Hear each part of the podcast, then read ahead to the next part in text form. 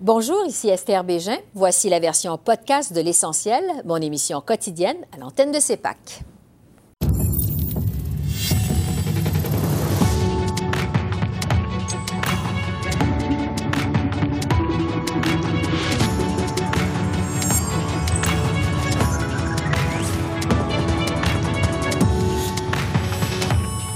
Bras de fer aux communes. Les conservateurs vont de l'avant avec une motion pour créer un comité d'enquête sur l'affaire We Charity. Le gouvernement minoritaire de Justin Trudeau met sa survie en jeu. Le Canada sera-t-il plongé en élection générale en pleine pandémie? L'analyse des politologues Geneviève Tellier et Daniel Bélan. Et doit-on absolument reconnaître son caractère systémique pour s'attaquer au racisme? On en discute avec notre panel d'invités.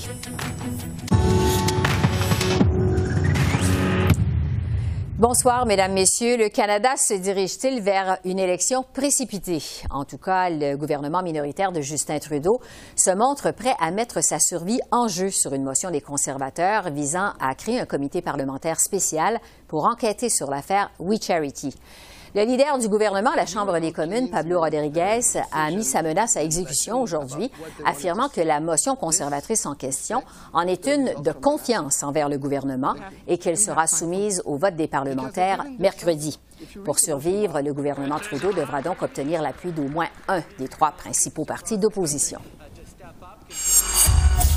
Merci, Monsieur le Président. Vous savez, Monsieur le Président, le stress, le suspense, la tension sont devenus insoutenables. Irons-nous en élection? Oh, la grande question, mais le gouvernement lui-même dit c'est un vote de confiance. Alors, je vous défie, soit il y a déjà un deal de bidouiller à quelque part, soit il pense que ça n'arrivera pas d'une quelconque façon, mais il veut pas que ce soit sa faute. Mais il peut-tu juste nous le dire? On arrête tout de niaiser en même temps, on a d'autres choses à faire. Le premier ministre, veux-tu ou veux-tu pas aller en élection? Président Premier ministre.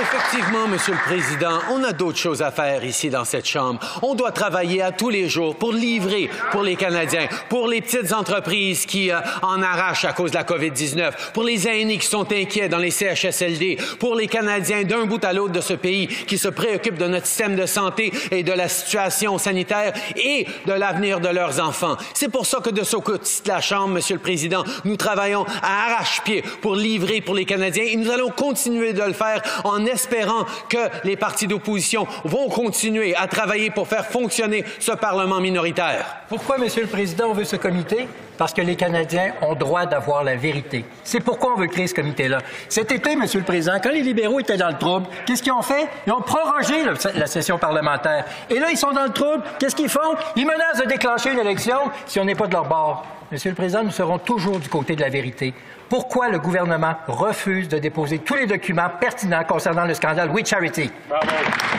Leader du gouvernement à la Chambre. Monsieur le Président, ils vont être toujours du côté de la vérité quand la vérité fait leur affaire. En fait, ils vont décider c'est quoi la vérité. S'ils aiment ça, c'est la vérité. Sinon, non, Monsieur le Président. La réalité est qu'on a proposé la création d'un comité qui va faire du travail extrêmement important, qui va poser des questions, qui va permettre au gouvernement d'améliorer ses programmes, Monsieur le Président. C'est quelque chose d'extrêmement responsable. L'invitation est lancée à tous d'appuyer ce comité-là pour qu'on puisse faire ce travail-là, Monsieur le Président. Parce que nous, on veut continuer pour travailler pour les Canadiens, pour nos enfants, pour nos familles, pour nos aînés, pour nous, pour nos étudiants, pour nos entreprises. Et on va continuer à faire le job, Monsieur le Président. Alors, est-ce que le Canada pourrait être plongé en élection générale en pleine pandémie pour comprendre les enjeux de ce qui se passe actuellement aux communes? Je retrouve les politologues Geneviève Tellier et Daniel Lebélan. Bonjour à vous deux. Bonjour.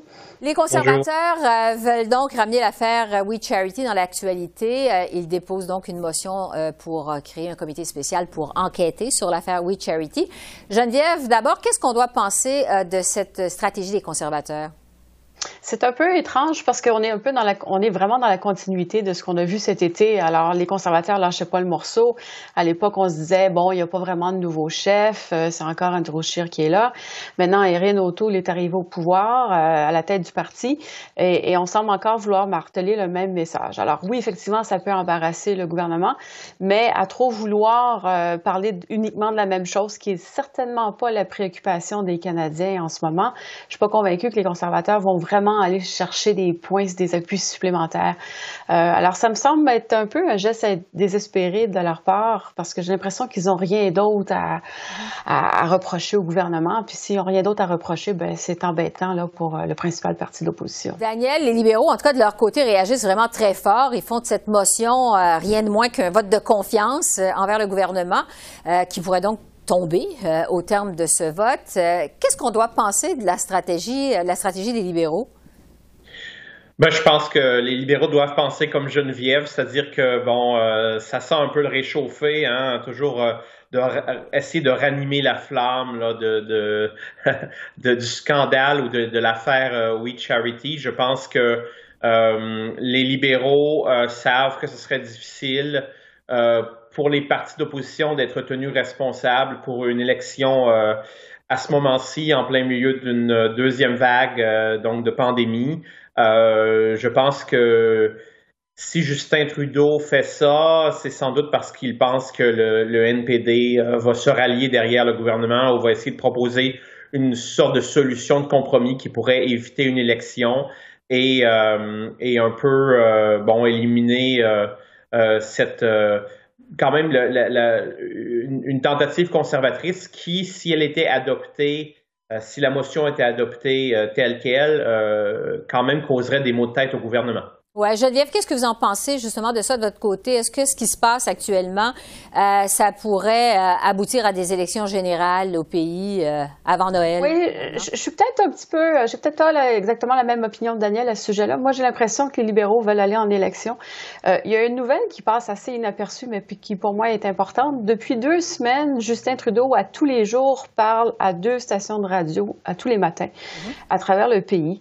Euh, on voit pas ça souvent de la part d'un premier ministre. Et euh, donc, ça permet à Justin Trudeau d'avoir 5, 6, 7 minutes pour parler des dossiers dont traite le gouvernement en ce moment. Euh, ça, plus qu'est-ce qui se passe en ce moment à la Chambre des communes, qu'est-ce qui s'est passé aussi il y a quelques semaines quand on a adopté les nouveaux plans d'aide? Euh, ajouter à ça les élections provinciales qui ont clairement démontré que c'est possible de devenir majoritaire en temps de pandémie. J'ai bien l'impression que ça, ça, ça, ça, ça incite les libéraux à, à, y penser un petit peu plus attentivement et euh, à se poser la question aussi, ben, est-ce que c'est mieux d'aller en élection là ou dans six mois? Dans six mois, ça ira pas nécessairement mieux. Alors euh, oui, ils testent vraiment euh, le terrain, mais j'ai l'impression que cette fois-ci, ils sont peut-être un petit peu plus sérieux qu'ils l'étaient cet été ou au début du mois de septembre. Mais quand même, Daniel, c'est comme si chacun des libéraux et conservateurs veulent faire porter à l'autre l'odieux de provoquer des élections générales en pleine pandémie.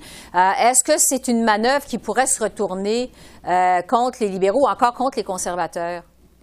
Oui, tout à fait. Dans le cas des libéraux, il faut faire attention parce que le NPD, justement, euh, semble en ce moment essayer de trouver une solution de compromis.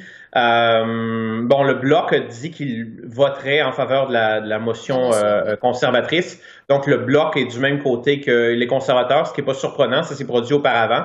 Donc, moi, je suis d'accord avec Geneviève que oui, les, les, libéraux, peut-être, disons qu'ils sont plus sérieux à l'idée d'une élection là, cet automne et sans doute une idée qui, euh, qui leur plaît davantage qu'il y a quelques mois.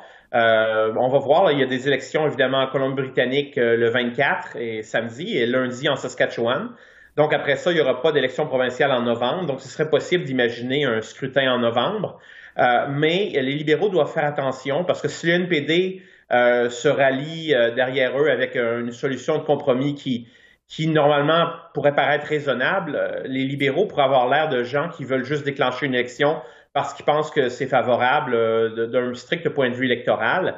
Et ça, ça pourrait se retourner contre eux. Quant aux conservateurs, ben, c'est sûr que si le gouvernement tombe et euh, euh, ils pourraient, euh, les libéraux pourraient les blâmer pour, euh, pour la, donc il va y avoir beaucoup de, de, de, débats pour si jamais il y a une élection anticipée pour savoir qui est responsable pour ça. Oui, parce que la question finalement qu'on se pose à ce stade-ci, Geneviève, c'est est-ce qu'il y a vraiment un appétit pour des élections au pays avant Noël, alors que, je le répète, on est en pleine pandémie. Est-ce que les Canadiens veulent aller en élection?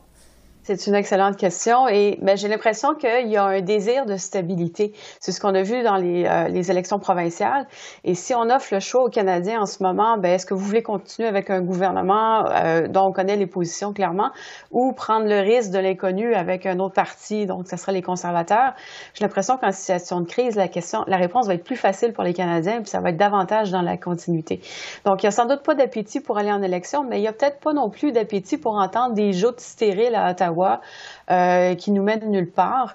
Et donc, euh, tant qu'à attendre ça, ben, on se dit on va donner un mandat euh, majoritaire aux, libéraux. Donc, ça aussi, c'est possible. Alors, il y a vraiment beaucoup, beaucoup de facteurs qui rentrent en ligne de compte. Oui, Daniel, le mot de la fin là-dessus. Est-ce que demain, en fait, ça va faire un an que le gouvernement minoritaire de Justin Trudeau a été élu? Est-ce qu'on en arrive à la conclusion que ce gouvernement-là ne peut plus fonctionner, doit tomber, être renversé et qu'on doit aller en élection? Ben, je pense que c'est le NPD qui va nous donner la réponse. Hein. Euh, euh, je, pense qu'ils pourraient continuer à gouverner avec l'appui du NPD. Ils n'ont pas besoin. Ils ont besoin de l'appui d'un seul parti euh, d'opposition, si on parlait de trois partis majeurs. Donc, euh, pourraient continuer à gouverner à gauche avec l'appui du NPD. Je pense que c'est pas impossible. En même temps, c'est vrai. ce que Geneviève dit, que en ce moment, si on regarde ce qui s'est passé au Nouveau-Brunswick à la mi-septembre et ce qui se passe en Saskatchewan et en Colombie-Britannique, il semble que euh, euh, les gens soient veulent de la stabilité et non du changement. Donc, ça, normalement, ça avantagerait les, euh, les libéraux s'il y avait des élections, disons, en, novembre, par exemple, ou au début décembre. mais je dois dire que je fais pas de prévision.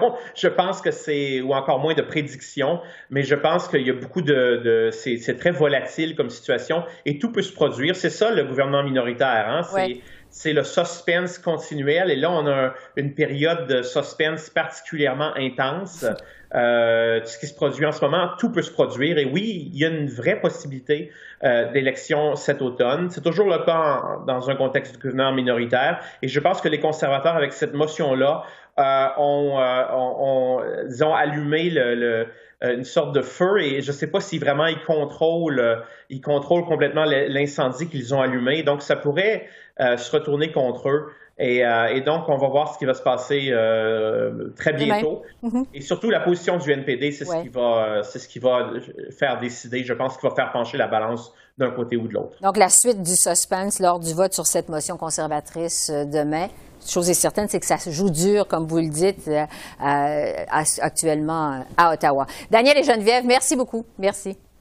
Merci. Merci à vous. Au revoir. Au revoir. Le débat sur le racisme systémique continue de faire des vagues autant du côté d'Ottawa que de Québec. Les chefs des partis, on le sait, ne s'entendent pas sur la reconnaissance du phénomène, ce qui nuirait aux efforts de s'attaquer à ces effets pervers. J'en discute dans un instant avec un panel d'invités. Mais d'abord, voici un rappel des positions des différents leaders politiques sur le racisme systémique. C'est la mort de George Floyd à la fin mai aux États-Unis qui a ravivé le débat sur le racisme systémique à la Chambre des communes. Au début juin, le premier ministre Justin Trudeau a reconnu que le racisme systémique existait au Canada. Il a défini ce type de racisme par le fait qu'on a des systèmes qui ont été créés de façon à désavantager certaines personnes, ou encore des systèmes où les privilèges sont davantage accordés à la majorité. Le chef du nouveau Parti démocratique, Jack Meeting, est allé encore plus loin. En juin, au terme d'un échange tendu aux communes avec un député du Bloc, il a déclaré que quiconque ne reconnaît pas le racisme systémique est raciste. En point de presse par la suite, le chef du Bloc québécois, Yves François Blanchette, a cependant affirmé qu'il croyait à la notion de racisme systémique. De son côté, le chef du Parti conservateur, Erin O'Toole, a rappelé durant la course au leadership de son parti cet été le principe de tolérance zéro pour le racisme et l'antisémitisme, mais il s'est bien gardé d'utiliser l'expression racisme systémique. La nouvelle chef du Parti vert, Anami Paul, a reconnu la présence du racisme systémique au pays et veut notamment lutter à le contrer dans les corps policiers. Pendant ce temps, du côté de Québec, le premier ministre François Legault reconnaît la présence de racisme dans la province, mais il se garde bien de reconnaître le phénomène de racisme systémique. Et ce, même s'il est pressé de le faire depuis quelques semaines par le premier ministre Trudeau. Pour discuter du phénomène du racisme systémique, je retrouve maintenant Michel Odette, qui est leader autochtone et qui fut commissaire de l'enquête nationale sur les femmes et les filles disparues et assassinées. Winston Chan, qui est entrepreneur et qui fut ex-président du regroupement des jeunes chambres de commerce du Québec. Et Kerlande Mibel, qui est présidente fondatrice du Forum économique international des Noirs. Alors, bonjour à vous trois. Merci d'avoir accepté notre invitation. Bonjour, et merci pour l'invitation. Visiblement, euh, les leaders politiques euh, ne sont pas tous sur la même longueur d'onde euh, quant au phénomène de racisme systémique. Je vous demanderai d'abord à chacun d'entre vous, est-ce que le phénomène du racisme systémique existe au Canada? Et si oui, est-ce que vous pouvez nous signaler quelques exemples qui vous viennent en tête? Je vais commencer avec vous, Michel pour avoir signé un, rapport il n'y a pas très longtemps sur la commission euh, auprès des femmes et filles autochtones euh, assassinées et disparues, on a été en mesure de ramasser des preuves depuis les 150 et plus quelques années ici au Canada qui démontrent qu'un système va traiter différemment euh, les femmes et notamment les femmes autochtones. Puis un exemple concret, on va le voir avec ce qui s'est passé ici au Québec avec le décès tragique de Joyce et Mm Winston, de votre côté? Je dirais que c'est euh, oui, ça existe le, système euh, de racisme systémique. Je dirais que c'est euh, vraiment un ensemble de règles non écrites, des différentes façons de faire qui défavorisent des minorités visibles, entre autres dans, au niveau de, soit au niveau de l'emploi, le monde des affaires, dans différentes institutions dans la société. Et oui, ça existe, par exemple dans le monde des affaires, oui, il existe euh, le, racisme systémique, on n'en parle pas beaucoup. Et euh, souvent, on voit que c'est, par exemple, juste voir le, nombre de, personnes issues des minorités visibles dans les conseils d'administration, dans les sociétés d'État, euh, au Québec, par exemple. Mm-hmm. Donc, ça, c'est des, exemples qu'on voit de racisme systémique à ce niveau-là. Kerland, de votre côté, est-ce que le phénomène du racisme systémique existe au Canada? Et est-ce que vous avez quelques exemples qui vous viennent en tête, le cas échéant? Clairement que le racisme systémique euh, existe, que ce soit euh, qu'on parle de racisme systémique, racisme structurel, ou encore tout simplement racisme. Le concept de racisme implique la notion de groupe, implique la notion de collectivité, contrairement à la xénophobie qui est un rapport d'individu à individu. Donc, euh, ne pas vouloir admettre le racisme systémique, bon, ça appartient à la personne, mais le racisme systémique est un fait. Contrairement à Winston, moi, je vais dire que le racisme systémique, il y a eu des règles écrites.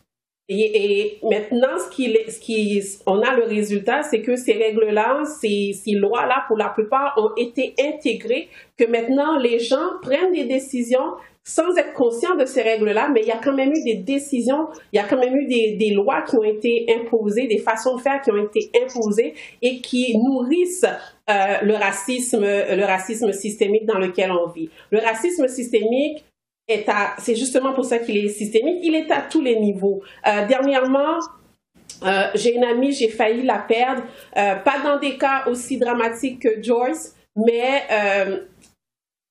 son, elle est enceinte, elle est enceinte. Oui. Elle a de la difficulté. Son travail lui donne euh, le droit d'arrêter de, travailler pour pouvoir se reposer.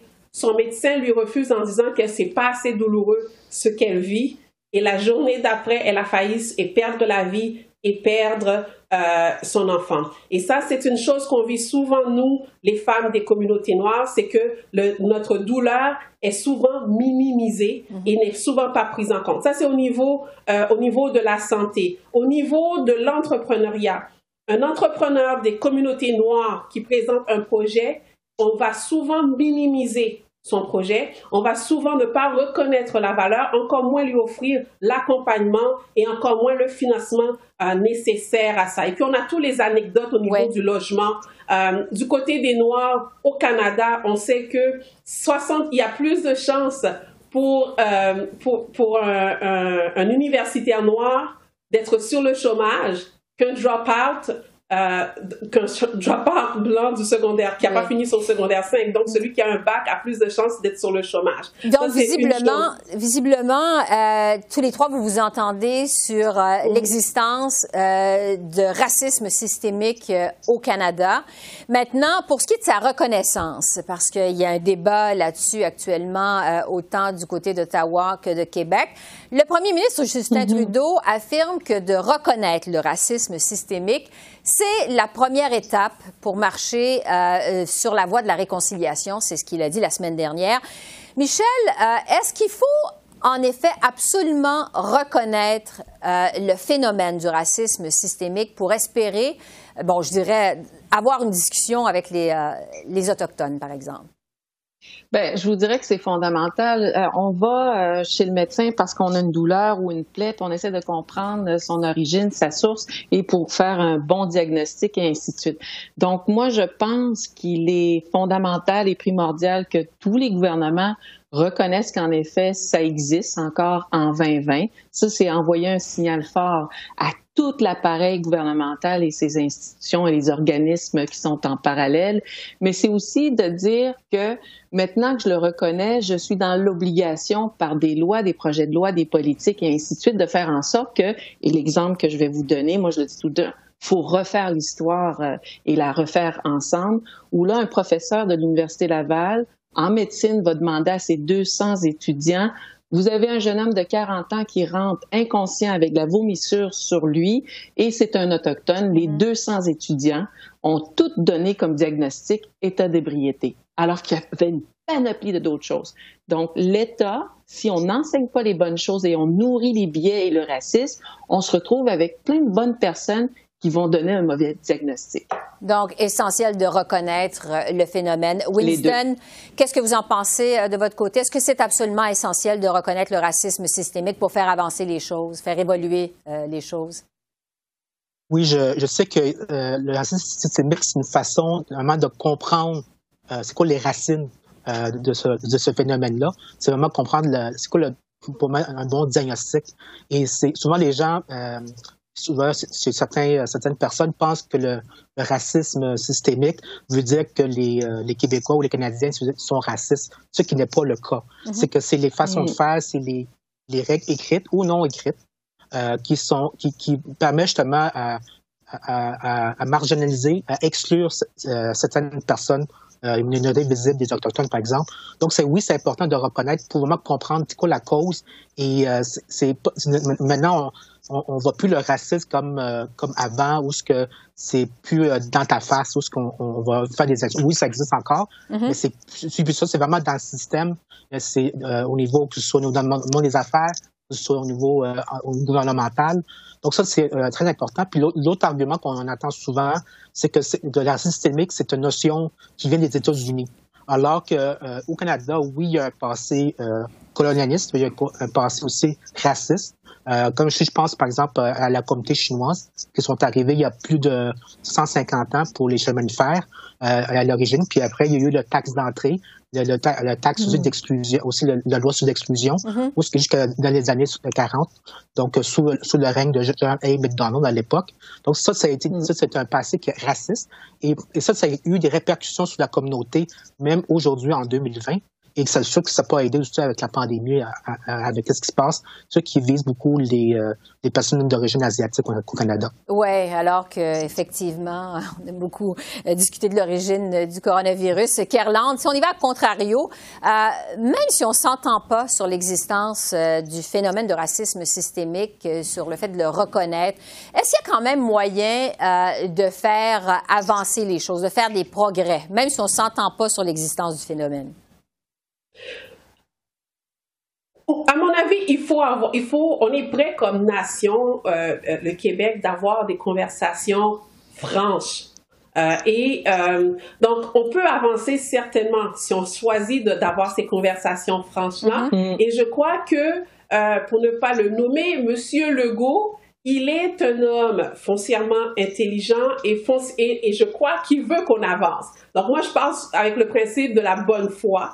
Et un homme de pouvoir, euh, un homme d'État, dans sa position, euh, il a la responsabilité de travailler pour le mieux-être de l'ensemble de, de, de, sa société, de sa population. Et ça implique de nommer les choses pour pouvoir en prendre soin, pour pouvoir les soigner, comme l'a mentionné au départ euh, Michel dans l'analogie de, du bobo chez le médecin. Oui, bon, Michel, justement, je vous renvoie sur euh, le cas de la position de François Legault, qui mm-hmm. reconnaît qu'il y a du racisme dans la société, mais refuse de reconnaître, comme on sait, le phénomène de racisme systémique. Euh, vous disiez tout à l'heure que les gouvernements doivent envoyer un message fort à l'effet qu'on reconnaît mm-hmm. l'existence du phénomène. Euh, est-ce qu'on peut quand même euh, comprendre la position du premier ministre du Québec, François Legault?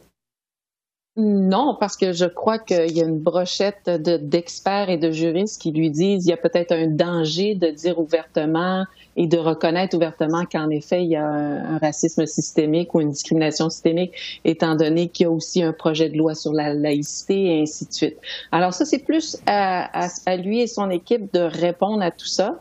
Mais en même temps, je trouve ça, moi, important qu'on ait élevé un débat. maintenant, c'est des experts, c'est des scientifiques, c'est des chercheurs, c'est des universitaires, c'est des militants, c'est des tout le monde qui parle avec et pour nous. Ça, là, moi, j'ai jamais vécu ça. Donc, éventuellement, comme, comme disait bien Irlande, je crois que M. Legault, éventuellement, va en effet réaliser que hum, je suis rendu pas mal euh, isolé alors qu'il y a beaucoup de gens qui, qui, qui, qui le débat ou qui, qui l'anime, ce, ce, gros débat-là. Winston, parce que M. Legault euh, dit, entre autres, que les Québécois sont mal à l'aise avec ce débat-là. Est-ce que c'est le cas que ce débat sur le racisme systémique, ça rend les Québécois mal à l'aise?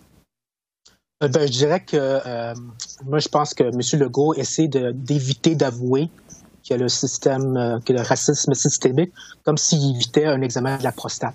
Euh, tout simplement parce que euh, il veut pas, c'est pas parce qu'on le teste pas, qu'on n'a pas un examen, on n'a pas, qu'on n'a pas la maladie.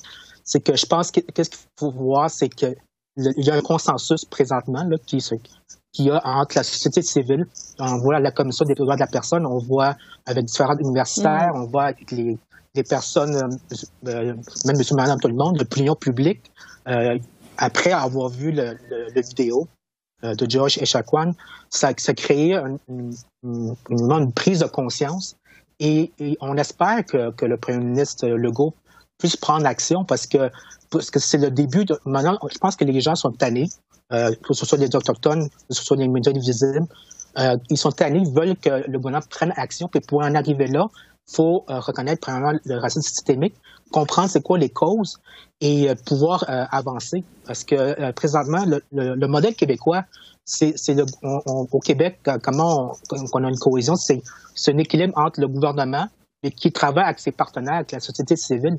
Il faut que le gouvernement, euh, c'est pas un gouvernement autoritaire qu'on a, on est dans un, un régime démocratique. C'est important justement que, le, que le, M. Legault puisse écouter et pas, pas vraiment gouverner sur la base, euh, une base électoraliste, mais seulement pour la prochaine génération. Euh, Kerland, c'est de toute évidence, en tout cas, un débat qui s'est imposé autant du côté de Québec qu'Ottawa. Euh, Michel disait tout à l'heure, euh, bon, on avance. Winston parlait d'un consensus. Qu'est-ce que vous espérez qui va ressortir de ce débat-là? Alors, avant de répondre à cette question, je voudrais répondre à celle que vous avez posée à Winston. Alors, le malaise, s'il si y a un malaise au sein de la société québécoise par rapport à la conversation sur le racisme systémique, c'est une bonne chose. Ça veut dire que l'ensemble de la société québécoise est conscient que le racisme systémique n'est pas quelque chose qui est toléré, tolérable dans la société. Maintenant, qu'est-ce qu'on va faire réellement pour pouvoir l'enrayer? Et ça commence par avoir une vraie conversation entre nous entre Québécois. Donc ça, ça serait la première chose que je voulais réagir par rapport à cette question. Et maintenant, qu'est-ce qu'il faudrait faire? C'est que le gouvernement et toute la société civile aussi, les chefs d'entreprise, prennent, portent leur culotte que j'aimerais dire, parce que ça fait longtemps quand même qu'on a les mêmes discours, on a les mêmes discours depuis des années. Il n'y a pas de transformation, il n'y a pas de changement. Maintenant, on peut changer notre, nos sociétés et ça, ça demande du courage. Donc, moi, je m'attends à ce que Hmm. le premier ministre Legault et son équipe gouvernementale,